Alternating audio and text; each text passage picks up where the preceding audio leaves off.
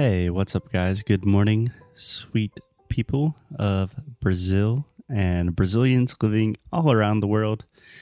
I hope that this finds you well. So, we have another Ask Me Anything question today. And again, for people just joining us today, I have been quite sick for the last few days, so apologies for my voice and any sounds that you may hear during this audio. And also today, I am leaving the windows open so you will hear the chirping and chattering of birds because it makes me happy and it makes me feel good.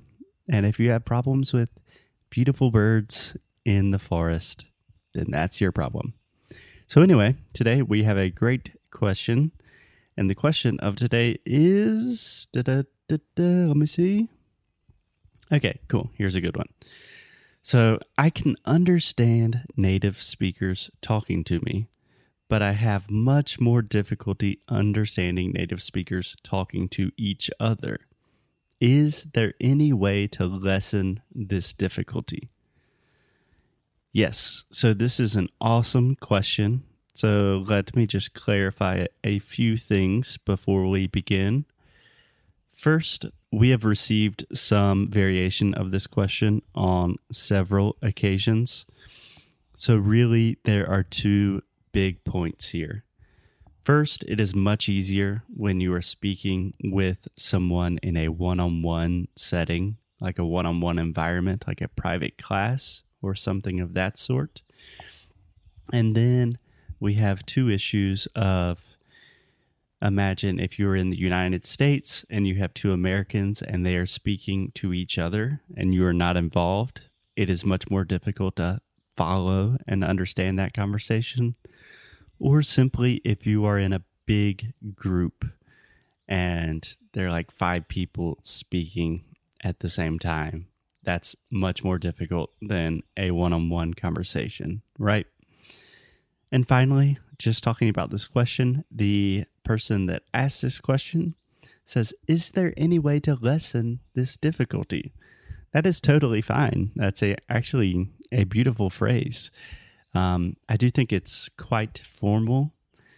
Honestly, I would probably say, Is there anything I can do to make this easier or something like that? But Yes, there is. There are a lot of ways that you can train this skill and this ability. So, this is something that I personally had a lot of problems with when I was learning Portuguese. And to be really honest, I still have some problems with this today.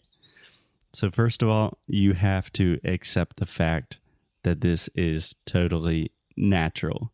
When someone is speaking directly to you, it is easier to understand them because they are probably thinking about the way they are speaking and they are conscious of the fact that you are not a native speaker and it's just much easier to follow a one-on-one conversation compared to a big group. And secondly, talking about a group of friends of native speakers speaking amongst each other groups of friends tend to talk really fast together. You know, they have their own unique and special slang and expressions that they use. They have personal stories that you probably do not understand the full context. So it's much more difficult to follow along in those conversations 100% of the time. Let me mention one more thing it is also, at least in my personal experience, it's much easier to understand someone when you know them. So, for example, when I was in Brazil, my friends, and still today, when I speak to my Brazilian friends, I can understand them like 95%. But when I meet a new person that I've never talked to before, it's much more difficult for me to understand them simply because when you're friends with someone, you feel more comfortable. You've already had experience with the way they talk. You understand their intonation and their accent. So, a lot of different things are going on in this situation. But with all of that out of the way, there are two kind of techniques or methods that have really personally helped me improve this skill with my Portuguese.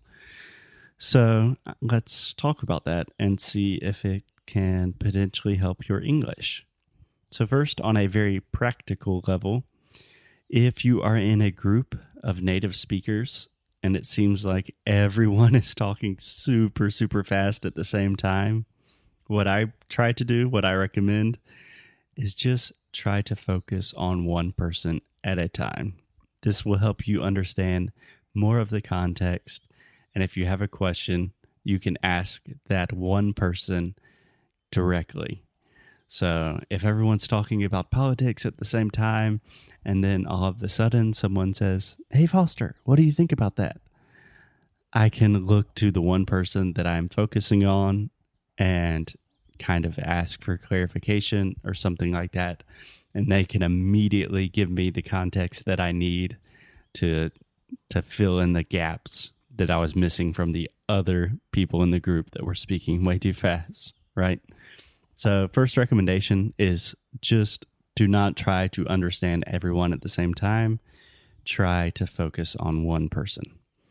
Secondly, when I recognized I was having a lot of difficulties in big groups, especially like meeting Alexia's family and going to Minas Gerais and eating lunch at holidays, and there are like 20 people, and it seems like they're all screaming at the same time, and I have no idea what's going on. When that happened, that's when I started listening to a lot of podcasts and radio shows with more than two people. So, a lot of podcasts are just simply interviews, and those are quite easy to understand because it's basically the same thing as a conversation, right? Someone is asking questions, someone's answering questions. It's like a one on one conversation. But if you have five or 10 people speaking, for example, at like a roundtable discussion or debate, or I don't know, like a roundtable event on politics or current events, then it's much more difficult to follow every single word. And naturally, you can do the same thing with TV shows or movies um, because TV shows and movies have a lot of people talking at the same time and a lot of difficult and sophisticated dialogues. But in my personal experience, just using audio is much more effective because it really forces you to pay attention to what each person is saying you have to really pay attention to the sounds, to the phonetics, and you don't have any extra external influences like body movements or anything like that that are giving you clues to the conversation.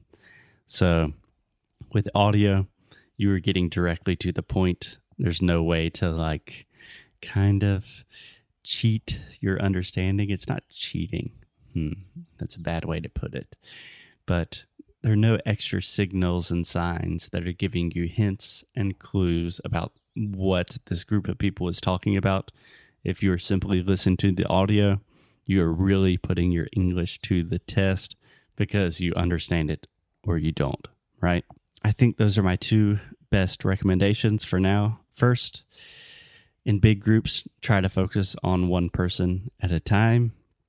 And secondly, listen to a lot of audio with more than two people, like debates, roundtable discussions, etc.